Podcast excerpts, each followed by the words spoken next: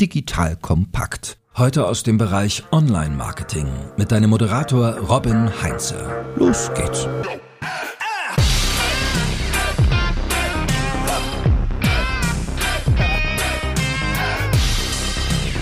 Hallo und herzlich willkommen zu einer neuen Folge von The Art of Marketing von Digital Kompakt. Mein Name ist Robin Heinze. Ich bin Mitgründer und Geschäftsführer der wunderbaren Online-Marketing-Agentur Morefire. In der heutigen Episode erfährst du, wie du dein Unternehmen durch Online-Marketing in internationalen Gewässern wachsen lassen kannst, wie du neue Märkte testen kannst und dadurch datenbasiert, effizient und effektiv expandieren und in neue Märkte vorstoßen kannst. Und dazu habe ich mir meinen großartigen Kollegen Marcel Schrepel ans Mikrofon geholt. Marcel, schön, dass du da bist. Hi Robin, danke, dass ich dabei sein darf. Ja, der Marcel ist seit August bei uns offiziell mit an Bord. Sein Titel lautet großartigerweise Lead International Business Development, denn der Marcel, ja, hat ein Fable privat und beruflich, würde ich sagen, für internationale Gewässer, sage ich mal, und ähm, war vor seiner Zeit bei Morfire nämlich auch Agenturinhaber und ist jetzt seit August, ist seine ehemalige Agentur Trust in Time Teil des Morfire-Universums geworden, worüber wir super, super happy sind. Und der Marcel hat dadurch jetzt dann die Möglichkeit, Möglichkeit, seinen äh, Fokus komplett auf das ganze Thema International Online Marketing und Strategien zu richten. Davor hat er, vor der Selbstständigkeit mit Trust in Time, hast du, wenn ich das richtig alles auf dem Schirm habe, mal Wirtschaftskommunikation studiert. Also ganz klassisch eigentlich, muss man schon fast sagen. Du bist Hobbyblogger oder Slowblogger, wie du dich selber nennst. Ähm, ja, Speaker auf vielen Konferenzen unterwegs, auch insbesondere im internationalen Bereich, viel in Osteuropa, in Russland unterwegs gewesen, Fachautor in diversen Zeitschriften, Publikationen und seit äh, ja, Dekaden fast im Online-Marketing zu Hause. Marcel, habe ich dich richtig vorgestellt? Habe ich irgendwas Wichtiges vergessen? Nein, das kann man alles genau so sagen. Am besten fand ich privat wie geschäftlich in internationalen Gewässern, was einen sehr, sehr schönen und breiten Interpretationsspielraum zulässt. Nee, stimmt aber tatsächlich. Ja, das ist eine gute Beschreibung. Das ist wunderbar. Und äh, was vielleicht nicht ganz zu überhören ist, eigentlich ein Ur-Berliner, muss man dazu sagen. Ja, tatsächlich. Also schon in meinem Studium, um da die Brücke zu kriegen, haben Leute mich immer mit großen, verwunderten Augen angeguckt und wollten mir nicht glauben, dass ich ein echter Berliner bin.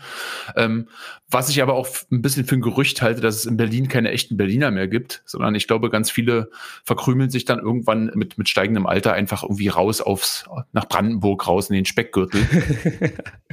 Dafür trotzdem noch international ziemlich viel unterwegs. Wer Marcel auf äh, Social Media Kanälen folgt, wird auch sehen, dass er zwar eigentlich Berliner ist, aber selten dort zu Hause gefühlt an manchen Stellen. Aber um nicht weiter über die internationalste Stadt Deutschlands zu reden, sondern über das Thema International Online Marketing, mal so die, diese Situation. Wir haben ein deutsches Unternehmen und das will neue Märkte vorstoßen. Und viele Unternehmen kommen mit so einer Fragestellung auf uns zu. Viele haben Online Marketing als ein probates, spannendes Mittel, um international dann neue Kunden zu gewinnen identifiziert. Marcel, aus deiner Sicht, was ist so das Dümmste, was diese Unternehmen an der Stelle dann zum Start machen könnten? Also das Allerdümmste, was man machen kann, ist ohne Research, ohne Daten, einfach nur aus einer Bauchhausentscheidung zu sagen, oh, wir gehen jetzt ins Ausland und ähm, das Marketingbudget wird es dann schon richten und die Leads rudeln nur so rein. Also völlig unvorbereitet wie ein blindes Huhn drauf los machen, ist auf jeden Fall keine gute Idee aufgrund der Diversität auf diesem Planeten, kulturell, sprachlich, wie auch anderen Sachen, wie wir später noch hören werden. Deswegen sollte man hier, wenn man jetzt nicht sein Geld in einem riesengroßen Ofen verbrennen möchte, da auch schon sehr bedacht vorgehen. Welche Varianten haben wir, wenn wir sagen, wir wollen jetzt zum Beispiel, wir haben die Möglichkeit, ganz, ganz tiefe Marktforschung zu machen, ähm, Studien zu wälzen etc. Wir sind ja auch digital, wir sind mit Performance Marketing unterwegs. Gibt es vielleicht schnellere Methoden, wo ich mit den Vehikeln des Performance Marketing Marketing, des datengetriebenen Marketings schneller herausfinden kann, ob ein Markt für mein Produkt relevant ist. Erstmal simple Frage, können wir das machen? Ja, kann man. Wunderbar. Dann bekommst du jetzt mal ein fiktives Produkt von mir. Wir sind ein Maschinenhersteller in einem Spezialgebiet, B2B-Unternehmen ähm, und möchten gerne testen, ob der polnische Markt für uns ein interessanter Markt ist. Wie können wir da vorgehen? Das Allereinfachste wäre, indem du dir eine Landingpage baust und die auf Polnisch übersetzt. Ne? Diese Landingpage wird die Ziel-URL sein von all deinen Werbeaktivitäten, also für Google Ads, für Display und so weiter. Ne? Nun ist B2B ja auch ein etwas speziellerer Bereich, das heißt, man müsste womöglich dann auch nochmal ein paar Display-Anzeigen fürs Branding machen und so weiter und so fort, aber ist ja erstmal egal. Ne? Das heißt, wir bauen einen kleinen Mikrokosmos in der polnischen Landessprache. So, und diese Landingpages müssen auch gar nicht auf der Webseite irgendwie über die Navigation zu finden sein, sondern die funktionieren wirklich nur, um eben eine Resonanz zu testen auf diesem Markt. Das heißt, du baust einen, kann auch ein One-Pager sein, wo es um diese Maschine geht, ne, wo gegebenenfalls eben auch noch das Schwergewicht des deutschen Maschinenbauers ein bisschen äh, klarer wird, weil eben Made in Germany ist immer noch ein Qualitätsmerkmal in der ganzen Welt, ne? Und eben entsprechende Call to Actions, eben alle Sachen, die ähm, am Ende dieses Lead Funnels stattfinden müssen. Und dann baust du Kampagnen auf Polnisch in Polen. Ne? Natürlich mit Hintergrundwissen, ne? was man eben dann in der Aussteuerung zu beachten hat. Und dann bist du äh, erstmal de facto auf dem polnischen Markt sichtbar. Okay, das heißt, erste Anlaufstelle im Prinzip simple Landingpage plus Google Ads-Kampagne, sofern Google natürlich in dem Markt auch irgendwie der, der relevanteste Player ist. In Russland? Da würde man wahrscheinlich einen Mix fahren aus äh, Google und aus Yandex. Die Marktanteilszahlen von Yandex, die immer noch zitiert werden, sind leider alle von 2000 weiß nicht, 16 oder so. Mittlerweile ist es da schon so 50-50, in anderen Bereichen schon ein bisschen anders ausgewogen. Da würde ich wahrscheinlich zweigleisig fahren, aber das wäre jetzt tatsächlich ein sehr, sehr simpler Aufbau. Ne? Natürlich baut man ja, ähm, wenn es um eine Marke geht, noch ein Grundrauschen, um das Branding noch mit drumherum ne? oder vielleicht auch nochmal Remarketing, YouTube-Clips. Bei so einer Maschine, ja, da weiß ich nicht, ob dann so einfache Bilder ausreichend sind, sondern vielleicht, dass man dann so komplexere, jetzt nicht Schaltkreisgrafiken dahin abbildet, um Gottes Willen, aber vielleicht ein schönes Produktvideo von der Maschine Maschine, ja, wo man sieht, dass da keine Arbeitsunfälle passieren können. Und Sehr schön. So, jetzt haben wir B2B-Kosmos. Ähm, sagst du auch Start mit, mit Google Ads, also Search, einfach zu gucken, wie, wie ist das Suchvolumen, wie, wie reagieren die Leute da drauf? Wir finden dann auch wahrscheinlich relativ easy raus, ähm, wer sind unsere Wettbewerber dann auch in dem Markt. Was hältst du von LinkedIn als ähm, erste Anlaufstelle, um Leute auch direkt mal zu gucken, ob man die aktivieren kann? Ja, hätte ich jetzt beim Stichwort B2B sowieso mit auf die Agenda gepackt. Ne? Also alle potenziellen Kanäle mit drauf ne? und natürlich alle gleichermaßen bespielen und um dann letzten Endes dann anhand ähm, von Daten auszuwerten, war das jetzt ein Volltreffer, passt der Kanal, passt der nicht ne, für diesen Markt, weil auch die Mediennutzung übrigens in jedem Land der Welt immer noch sehr unterschiedlich ist und obwohl LinkedIn jetzt zu einem riesen sage ich mal, populären B2B-Netzwerk geworden ist, ist die Nutzung in anderen Ländern immer noch ein bisschen anders oder es gibt vielleicht sogar irgendwelche Underdogs, die man gar nicht kennt. Ne? Wie, äh, du hast jetzt gerade auch gesagt, dass man das Ganze dann datenbasiert auswertet, wie viel Zeit sollte ich so einer Kampagne geben, Klar, hängt immer ab davon, wie, wie groß das Volumen ist, aber was ist so ein, ein, Zeitrahmen, wo du sagst, okay, das sollte ich mal Minimum einplanen und natürlich auch die beliebteste Frage, wie viel Geld muss ich in die Hand nehmen, damit ich da zu validen Ergebnissen komme? Und die Antwort, es kommt drauf an, äh, dass ich dir nicht durchgehe. Das sind auch zwei meiner beliebtesten Kundenfragen und da äh, gebe ich dir einfach mal eine gute, produktive Antwort. Also am besten ist natürlich ähm, auch mit Hinblick auf saisonale Schwankungen, gut im B2B-Bereich jetzt nicht unbedingt, ja, aber bleiben wir jetzt mal bei B2B, würde ich schon sagen, so sechs Monate ist ein schöner Zeitraum, ne? weil wir dürfen auch nicht vergessen, dass ja auch wir in der Agenturarbeit ja solche Kampagnen erstmal einschießen müssen. Ne? Die werden ja feingeschliffen, dann wird zwischendurch auch das Suchvolumen, Suchanfragen ausgewertet. Auch so eine Kampagnen haben am Anfang noch Streuverluste, die wir natürlich minimieren wollen, ne? damit wir für den Kunden effektive Leads rauskriegen mit dem Budget, was der Kunde hat. Und die Budgetfrage, die kann ich dir tatsächlich nicht in der Zahl beantworten, weil es auch ein bisschen an den Klickpreisen hängt. Aber auch die kann man mit einer kleinen Kompakt Research, zum Beispiel auch mit dem Google Market Finder, so ungefähr abschätzen. Ne? Und dann hat man eben so eine Summe. Aber mit 500 Euro pro Monat würde ich da sowas nicht anfangen. Ja, aber ähm, wir bleiben wahrscheinlich generell trotz äh, allem weit unter dem, was man braucht, wenn man äh, ähm, tatsächlich wirklich, sag ich mal, sehr intensive Marktresearch macht und auch am besten noch mit jemandem vor Ort da irgendwie versucht, den Markt kennenzulernen. Ja, also Marktforschung ist auch teuer, keine Frage. Nur ich finde eben selber erhobene Daten, die auf den Fall für, für den Kunden oder auf den eigenen Fall zugeschnitten sind, in so einem Versuchsaufbau wie mit so einem äh, Prototypen, finde ich etwas nützlicher. Aber ich bin Digitalmarketer, ich darf das sagen. Also. Ja, da reden wir beide, glaube ich, in die gleiche Richtung. So, das heißt, wir haben jetzt so diesen ersten Prototypen gebaut. Ähm, jetzt noch eine kurze Frage zum Thema Übersetzung Reicht es, wenn ich die Keywords und die, die Landingpage bei Google Translate reinschmeiße? Beziehungsweise ich glaube, da wissen wir alle, das reicht nicht. Ähm, wie sollte ich da vorgehen? Also Übersetzungsbüro aktivieren, lokale Experten ins Team holen. Was ist so deine Empfehlung? Also die Frage kannst du dir selbst beantworten, indem ich dir eine Gegenfrage stelle. Wie vertrauenswürdig würdest du einen Online-Shop finden, der ganz offensichtlich ähm, aus China kommt und mit Google Translate Produktbeschreibungen ist. Wie hoch ist die Wahrscheinlichkeit, dass du da etwas kaufen wirst? Ja, überschaubar. Okay, dann äh, mach, mal, mach mal einen besseren Vorschlag. Genau. Und im B2B ist es tatsächlich gerade so, B2B verzeiht sowas überhaupt nicht. Also, weil B2B ist absolut professionell. Da sitzen auf beiden Seiten professionelle Menschen, die in ihren Unternehmen, wo sie arbeiten, das Beste rausholen wollen, den besten Partner oder das beste Produkt haben wollen. Und wenn du dann, sage ich mal, wir bleiben bei unserem Maschinenbau-Beispiel, mit so einem dahingerotzten Google Translate-Text kommst, das kann kein Merkmal von Wertigkeit sein. Also das ist also hier unbedingt wichtig, mit professionellen Übersetzern zu arbeiten. Und wenn du jetzt, sage ich mal, diese Landingpage auch noch ich sag mal jetzt für SEO noch haben willst, natürlich am besten auch bei einem Dienstleister, der diese Muttersprachler vielleicht sogar in-house hat ja, und diese Kompetenzen wie SEA, SEO auch noch entsprechend verknüpfen kann. Okay, also das heißt, es ist nicht unbedingt nötig, dass ich zum Beispiel jetzt in, in dem B2B-Maschinenbaubeispiel, äh, dass ich da auch irgendwie den, den Ingenieur sitzen habe, aber auf jeden Fall ein, ein Fachübersetzer, der auch eine gewisse Branchenkenntnis hat und da auch wirklich dann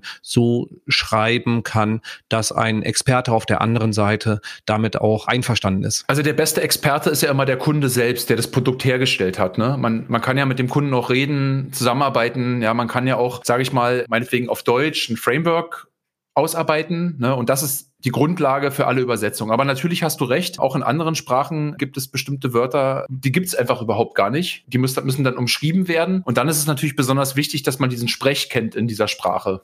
Ja, also je weiter wir Richtung Osten gehen, äh, desto komplizierter wird's da schon. Und da sollte natürlich dann eine gute Übersetzung, also das fällt mir zum Beispiel auch immer im, im Netz auf, wenn ich surfe und ich finde eine Webseite, die, die richtig gut geschrieben ist, auch auf Deutsch, und dann stelle ich fest, das ist gar keine deutsche Firma. Aber die haben sich richtig Mühe gegeben ne, mit dieser Seite und, und äh, ja, das finde ich äh, auch so eine so ein bisschen so Wertschätzung gegenüber dem Land, wo man sich auch aufhält. Ja, und ich meine, ansonsten, wenn du, wenn du da an der Übersetzung mangelnde Professionalität zeigst, dann ist dein Test auch irgendwann nicht aussagekräftig. Oder es kann sein, dass wenn du schlechte Ergebnisse hast beim ersten Test, beim ersten Prototyp, bei der ersten Kampagne, dann kann es auch einfach daran liegen, dass äh, an manchen Details gespart worden ist und deswegen keine Anfragen, keine Kunden reingekommen sind. Das wäre ja im Prinzip schade, weil der die ganze Mühe dann umsonst war und du glaubst, dass der Markt vielleicht gar nicht interessant, nicht relevant ist oder nicht reif für dein Produkt, aber eigentlich hat nur an der Übersetzung gescheitert. Man muss ja auch immer gucken, wie viel Text ist überhaupt notwendig, ja, um eine Resonanz zu erzeugen. Ja, wenn wir jetzt mal bei dem Beispiel mit der mit dem Maschine bleiben, ich denke, ne, wir wollen ja ein Lead generieren, ne? wir wollen ja testen, gibt es überhaupt eine Nachfrage. Das heißt, wir definieren das wahrscheinlich über Kontaktformular ne, mit dem Vertrieb oder einen Anruf oder einer anderen Aktion, die wir vordefinieren. Und da braucht man jetzt vielleicht nicht unbedingt 5000 Wörter Produktbeschreibung, sondern wir wollen ja dass die potenziellen Kunden unseres Kunden diese Aktionen durchführen, damit wir testen können, ist da überhaupt Bedarf. Ne? Und das kannst du zum Beispiel, die Kunden haben ja schon Produktvideos oder Fotos, ja, die sprechen ja eine Sprache ohne Sprache. Ja, die kann man ja dann auch benutzen. Also ich wollte jetzt nur sagen, man kann es auch sehr schlank gestalten und muss jetzt nicht irgendwie einen 5000 Wörter One-Pager da ins Netz setzen, um Gottes Willen. Ne? Da kann man ja dann mal gucken, ob das nicht ein bisschen einfacher geht. Machen wir mal einen gedanklichen Sprung weg vom B2B-Schraubenhersteller zum Online-Shop, der Schuhe verkauft. So, ähm, B2C, E-Commerce, klassisches Thema. Bei B2B brauche ich nur die Anfrage generieren. Das heißt, die kann ich anschließend halt eben auch auf Englisch beantworten und so. Da geht es erstmal Kontaktformular und dann die 1 zu 1 Kommunikation. E-Commerce, anderes Thema. Wenn ich Produkte verkaufen will, muss ich A, kampagnenseitig wahrscheinlich was anderes berücksichtigen, weil andere Kanäle relevant sind. Und B, habe ich ja dann auch bei reellen Produkten noch eine ganz andere Herausforderung. Was sind so deine Empfehlungen? Wie kann ich da, sage ich mal, so ein Prototyping machen? Wie kann ich so ein schnelleren Test ähm, in einem neuen Markt angehen. Okay, also wir gehen jetzt mal davon aus, dass wir einen potenziellen Markt bereits identifiziert haben. Also was da ganz wichtig ist, Klassiker ist, sich die Wettbewerber anzugucken und alle vergleichbaren Produkte. Wettbewerb angucken ist immer gut. Ja, vielleicht sogar äh, den besten Schuh in dem Land. Das ist jetzt ein doofes Beispiel. Es gibt nicht den besten Schuh, ne? ist ja auch äh, eine Markengeschichte. Ne? Dass man den besten Schuhshop vielleicht. Oder sowas, ne? Oder also je nachdem, was man jetzt eben verkauft. Ne? Du weißt, das hängt ja auch von der von der Tiefe ab. Ist ja jetzt auch egal. Also dann guckt man sich diese Sachen eben an und schaut sich zum Beispiel, das finde ich immer ganz spannend, wenn ich in der Welt unterwegs bin, wie zum Beispiel die Angebotskommunikation stattfindet. Und da bekommst du sehr, sehr wertvolle Hinweise, zum Beispiel, ob in, in einem gewissen Land sehr viel über den Preis gemacht wird. Ja, ich komme jetzt zum Beispiel gerade aus Portugal und da steht an jedem Laden gefühlt Rabatt dran. Immer. Ja, das kennst du hier in Deutschland auch von diesen Buchläden. Alles muss raus. Aber das steht da immer dran. Also da fragt man sich, na, wann gehen die denn jetzt raus? und was ich damit nur sagen will, ist, ähm, dass man eben gucken kann, ne, wie die werbliche Kommunikation dort in dem Land stattfindet, weil das auch einen Rückschluss darauf ziehen lässt, worauf Konsumenten auch vielleicht achten. Ne? Und dann kann man zum Beispiel gucken, okay, das sind so die Preise, wo spiele ich denn damit? Bin ich überhaupt in der Region? Oder ist mein Produkt auf dem Markt eigentlich so teuer, dass ich gar nicht sagen kann, super billig? Da muss man dann schon gucken, inwiefern man dann die werbliche Kommunikation mit den tatsächlichen Produkteigenschaften in Einklang bringen kann. Ne? das kann man ja selber machen. Ne? Das machen die Kunden meistens auch selbst. Das kannst du Internet bedienen, guckst sich da eben dran um und dann kann man eben anhand dieser Informationen dann auch entscheiden, was packen wir denn auf die Landingpage rauf für das Produkt, ne? um die tatsächliche Nachfrage zu testen, ohne den Kunden beim ersten Aufruf zu verschrecken. Okay, das heißt hier äh, noch, noch so ein bisschen mehr Market Research, wie, wie ist die Wettbewerbskommunikation, damit ich da entweder halt eben sagen kann, okay, ich ziehe mit und gehe auf die gleichen Trigger wie die anderen, damit ich auch wettbewerbsfähig bin oder alternativ wäre auch eine Option zu sagen, okay, ich, ich mache was anderes als die anderen, um mich zu differenzieren und rauszufinden, ob ich da dann halt eben meinen Fuß besser in die Tür bekomme. Und was auch wichtig ist, wenn wir beim Handel bleiben, wird oft vergessen. In Deutschland zum Beispiel ist ja sowas wie 24 Stunden Lieferung und so ist ja Standard. Ne? Aber wenn du jetzt ins Ausland gehst und dein Lager nicht in diesem Land hast, dann kannst du dir mit so einer Phrase wie 24 Stunden Lieferung, wir haben ja noch Zoll dazwischen und so weiter, ne, womöglich, also außerhalb Europas, äh, dir das mit dem Kunden ganz schnell verscherzen. Ne? Das heißt, man muss hier diese Assets, die man auf dem heimischen Markt benutzt, äh, auch ein bisschen angleichen an das Zielland. Und dann gehört es eben auch mit dazu, dass man sich eben auch ein bisschen, zumindest oberflächlich mit Logistik mal ein bisschen beschäftigt ne, und so weiter. Und das kann aber sicherlich auch der Vertrieb oder, oder andere Instanzen können einem da, da Hinweise auch geben. Dann haben wir das geklärt im Vorfeld und sind jetzt quasi ready, dass wir quasi in die Kundenakquise im neuen Land gehen können. Welche Kanäle sind da die ersten, die du anschalten würdest, um einen ersten Performance-Test zu machen, ähm, bevor wir dann im nächsten Schritt würde ich dich gleich dann noch in die Richtung löchern, wie gehe ich denn vor, wenn ich einen wirklich großen Aufschlag in einem Land machen will. Aber wir machen jetzt erstmal den ersten Performance-Test. Also wir bleiben mal weiter bei Schuhe, B2C. Dann würde ich auf jeden Fall populär Google nehmen. Google ist in den meisten Ländern der Welt auch Marktführer, kann man nichts falsch machen. Ja, vielleicht noch Bing mitnehmen. Auch Bing hat ähm, sehr variable Marktanteile in den verschiedenen Ländern. Und dann eben wie im E-Commerce üblich eben die Klassiker. Ne? Kann man Google Shopping mitnehmen. Dann kann man, also sofern man diese Produkte dann auch übersetzt hat natürlich, aber wir gehen jetzt mal von einem One-Pager aus, ähm, also Search Ads, ne? dann haben wir noch vielleicht noch Display Ads und dann würde ich vielleicht sogar noch, je nach Mediennutzung, Facebook Ads schalten, vielleicht um ein paar Remarketing-Listen noch voll zu kriegen ja, was, was dann eben so geht.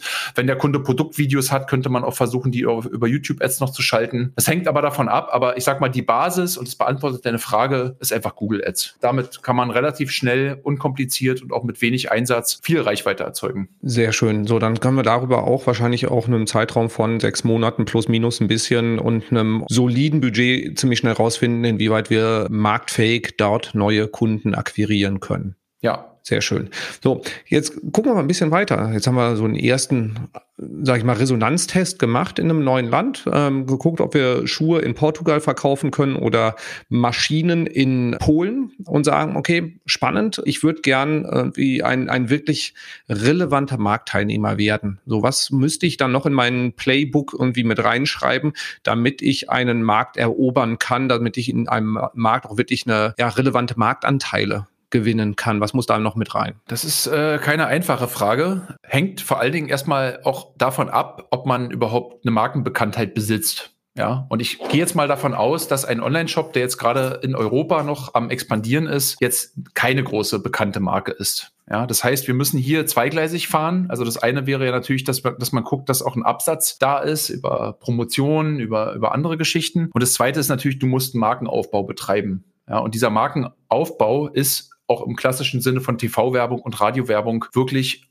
nur kanalübergreifend mit einer Bespielung, ne, ähm, auch zielgruppenkonform in der Aussteuerung, aber auch im Kontext korrekt. Also Suchanfragen, Keywords müssen dann richtig stimmen, eigentlich nur zu bewerkstelligen. Und da ist es dann mit einem einfachen Prototyp auch nicht mehr getan, sondern da denke ich, dass da tatsächlich auch wirklich ordentlich Mediabudget vor allen Dingen auch fließen muss, weil diese Masse an unterschiedlichen Kanälen und es muss natürlich ja auch, sage ich mal, diese Awareness muss ja auch kanalübergreifend geschaffen werden, ne, damit die Nutzer oder damit die Marke es ins Gehirn dieser Nutzer überhaupt schafft und nicht im Kurzzeitgedächtnis landet. Also könnte, könnte aber tatsächlich dann eine, eine sinnvolle Vorgehensweise sein oder ist auch was, was wir regelmäßig sehen, zu, sowohl im B2C als auch im B2B-Umfeld, zu sagen, wir machen einen ersten Prototyp in dem Land, um rauszufinden, wie die erste Resonanz auf unser Angebot ist, auf unsere Ansprache ist, ob wir wettbewerbsfähig sind. Und wenn wir da erste positive Signale sehen, dann auch eine globalere Strategie anzusetzen. Also global heißt wirklich so auf das Thema Markenaufbau zu gehen, parallel zum Performance Marketing, um dann auch, ähm, ja, sage ich mal, ins Relevant Set der Nutzerinnen und Nutzer zu kommen. Und da dann auch in, in Upper Funnel Maßnahmen wie halt TV, Radio zu gehen oder halt die digitalen Pendants dazu, ähm, zum Beispiel in YouTube zu investieren, Social, äh, Social Media auch wirklich für, für Markenaufbau und nicht für den direkten Abverkauf.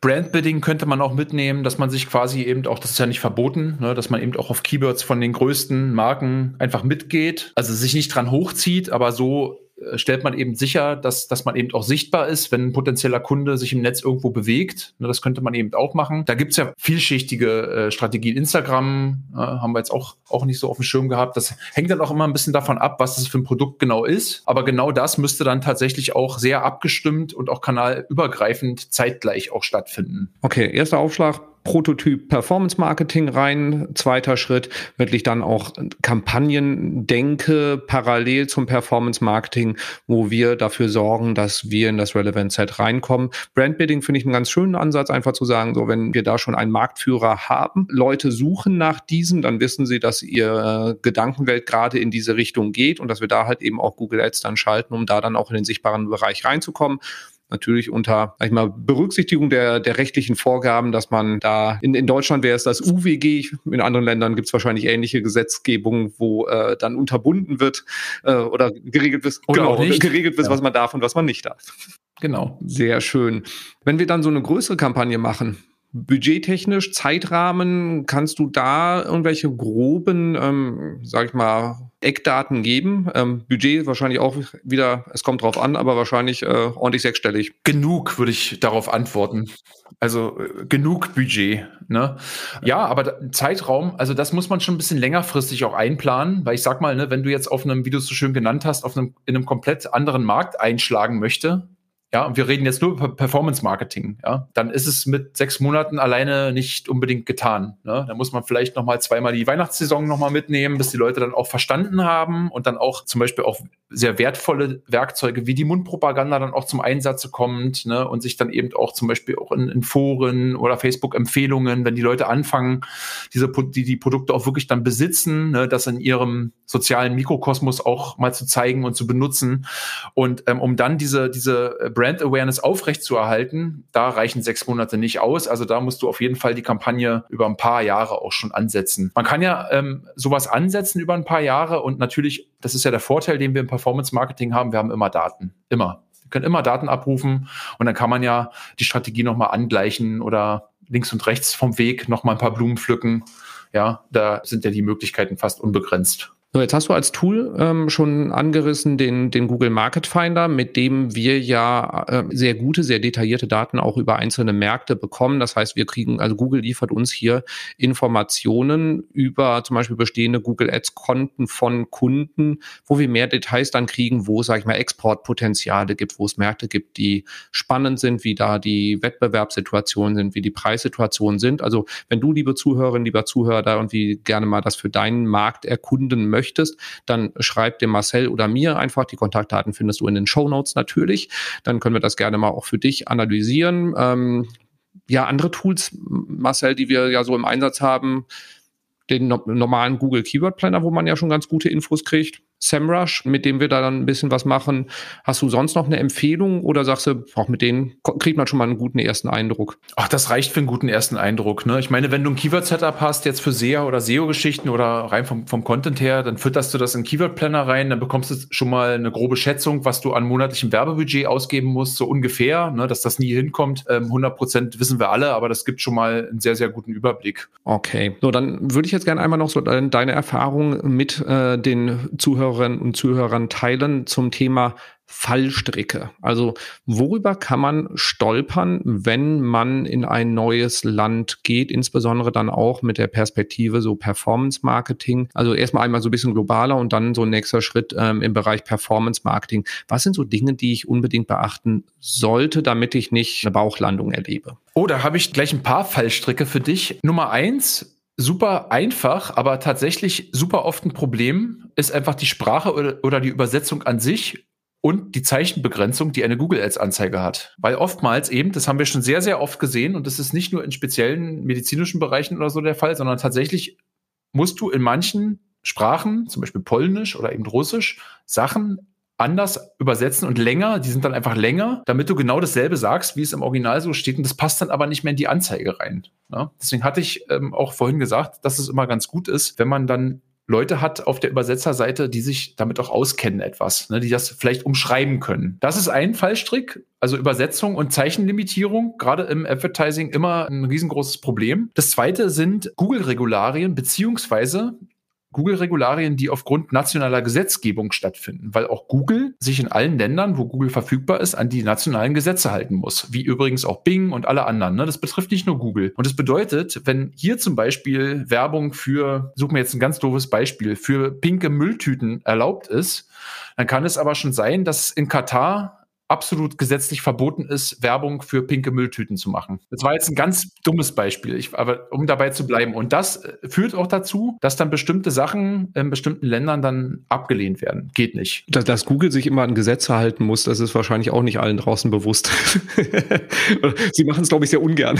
Ja, ja, sie, sie müssen. Also sie müssen einfach. Ne? Und das äh, führt eben zu, zu unterschiedlichsten Problemen. Ja, zum Beispiel in, in, dass man bestimmte Dinge nicht sehr direkt sagen darf darf, dann muss man auch ein Workaround bauen, dann löst man das Problem nicht über, über das Keyword und die, das Keyword im, im, Titel, weil das Keyword ja verboten ist, sondern man macht dann eine Branding-Anzeige. Ne? Das ist zum Beispiel äh, in Russland so, da sind bestimmte, ich glaube, Krebstherapien ähm, ist verboten, dafür äh, so eine Werbung zu machen. Da muss man eben ein Workaround finden. Ne?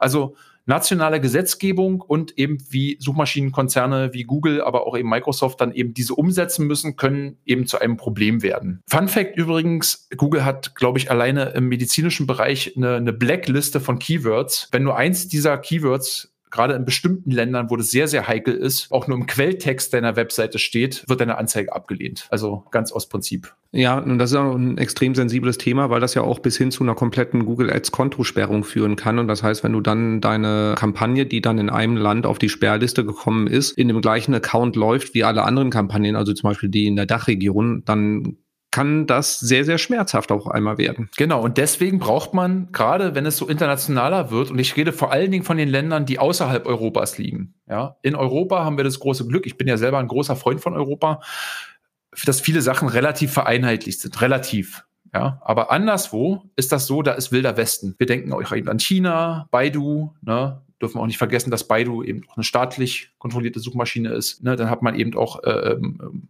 Yandex. Ne, Russland hat auch eine sehr, sehr eigene Gesetzgebung, auch in bestimmten Themen. Ne, das ist jetzt auch gar keine Wertung, aber es ist sehr divers.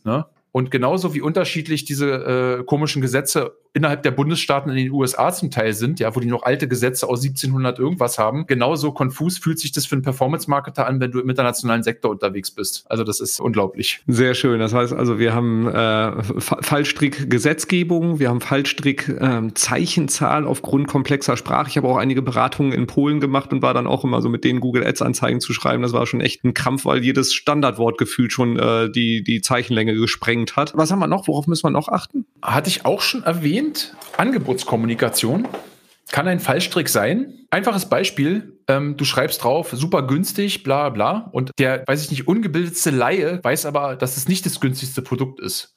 Ja, zum Beispiel. Also da muss man eben ein Matching machen, ob die Angebotskommunikation tatsächlich die tatsächlichen Wert des Produkts auf diesem Markt auch wiedergibt. Weißt du, und da muss man dann auch wieder Workarounds finden, wenn das eben nicht so weit stimmt. Ne? Oder wenn Konkurrenzprodukte um die Hälfte günstiger sind, dann kannst du nicht auf dein Produkt schreiben, dass es das günstigste ist als Beispiel. Weißt du, was ich meine? Da muss man natürlich ein bisschen hingucken. Ja, macht total Sinn. Haben wir noch was, was wir unbedingt berücksichtigen müssen, damit wir nicht so total auf dem Bauch landen? Oder sagst du, wenn man diese Punkte berücksichtigt, dann ist man erstmal ganz gut aufgestellt? Ja, da ist man ganz gut aufgestellt. Also die sprachliche Besonderheit, also Stichwort Kyrillisch in Russland beispielsweise oder in der Ukraine, ne, da hat man eben auch Kyrillisch oder die Chinesen haben eben auch andere Sonderzeichen. Ne, ähm, auch die Türkei hat Sonderzeichen, die wir hier so nicht haben. Da muss man dann gucken, zum Beispiel, dass die Webseite das einfach wiedergeben kann. Ja, oder es muss transliteriert werden. Ja, aber das würde ich jetzt mal sagen, das ist jetzt kein riesengroßer Fallstrick. Da kommt man dann schon selber drauf. Sehr schön. Jetzt haben wir zwei verschiedene äh, Betrachtungsweisen beziehungsweise so eine äh, aufeinander aufbauende Methodik uns mal angeschaut, wie wir in Märkte vorstoßen können, wie wir neue Märkte auch testen können. Das heißt, ich fasse mal das bis bisherige mal kurz zusammen, um da mal noch mal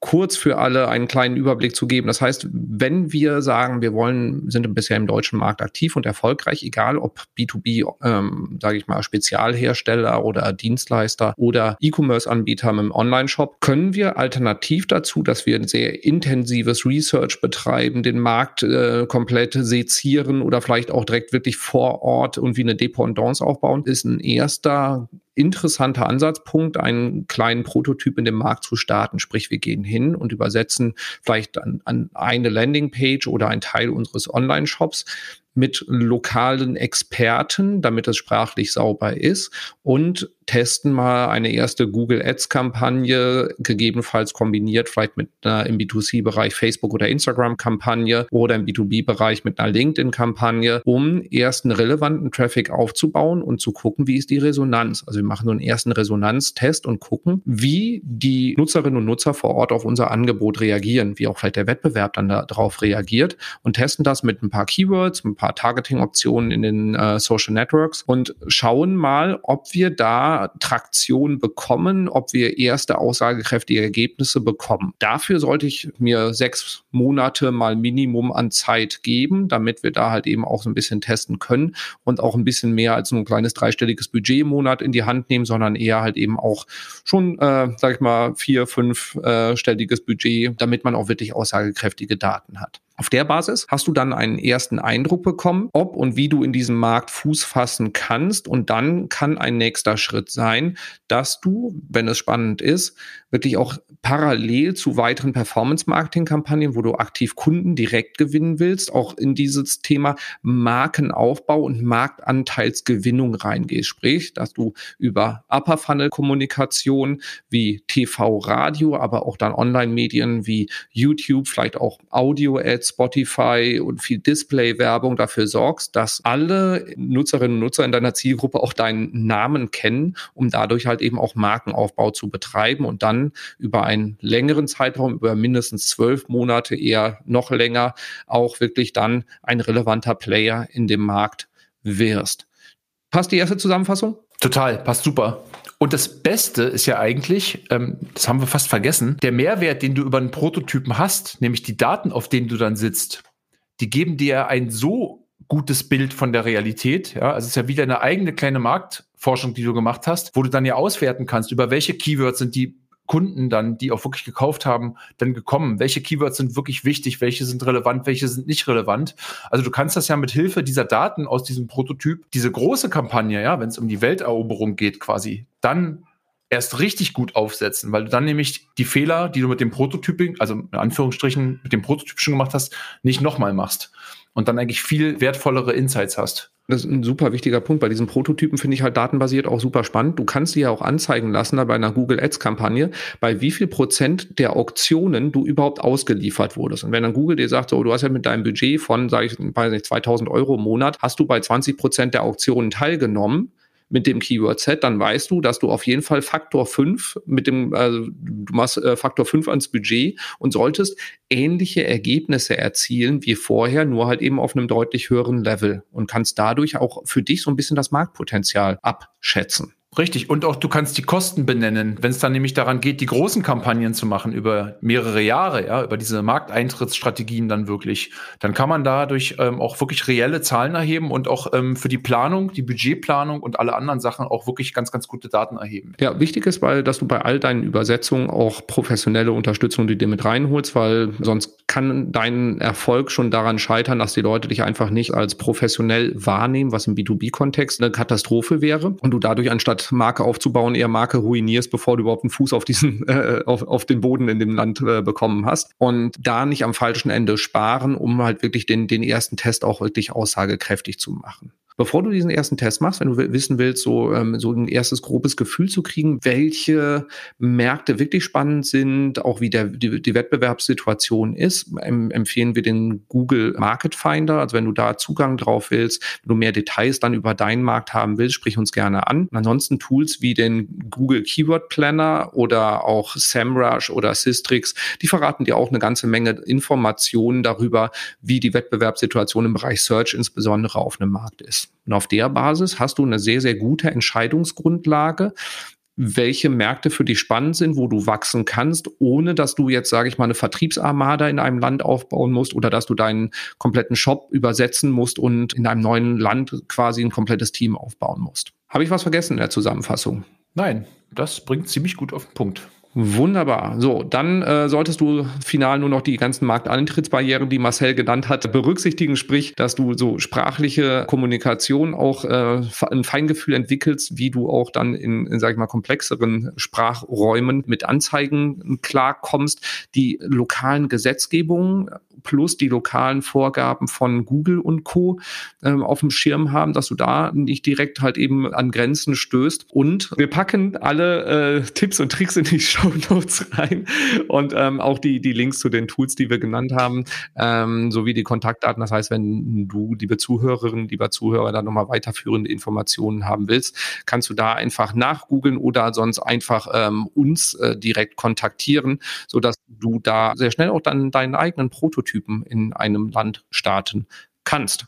So viel vom Thema International Online Marketing. Erste Tests fahren, um ähm, rauszufinden, welcher Markt für dich relevant ist. Marcel, es war mir eine große Freude, mit dir äh, diesen kleinen Plausch hier zu führen. Vielen Dank für alle Infos. Ja, schön. Hat mich auch sehr gefreut. Danke für die Einladung. Sehr schön. Und dir, liebe Zuhörerinnen, lieber Zuhörer, vielen Dank fürs äh, fleißige Zuhören. Äh, nicht vergessen, diesen wunderbaren Podcast zu abonnieren, deinen Freundinnen und Freunden davon zu erzählen, eine Fünf-Sterne-Bewertung bei Apple zu hinterlassen und gerne uns mit Fragen und Wünschen löchern, was wir denn noch an Themen behandeln sollen, damit du dein Online-Marketing erfolgreicher gestalten kannst. Bis dahin wünsche ich dir auf jeden Fall viel Erfolg bei der Umsetzung und freue mich, dich auch bei Folgen folgenden Folgen wieder begrüßen zu dürfen. Bis zum nächsten Mal. Tschüss. Tschüss. Danke fürs Zuhören beim Digital Kompakt Podcast. Du merkst, hier ziehst du massig Wissen für dich und dein Unternehmen heraus. Wenn du mit uns noch erfolgreicher werden möchtest, abonniere uns auf den gängigen Podcast-Plattformen. Und hey, je größer wir werden, desto mehr Menschen können wir helfen. Also erzähl doch auch deinen Kolleginnen und Kollegen von uns. Bis zum nächsten Mal.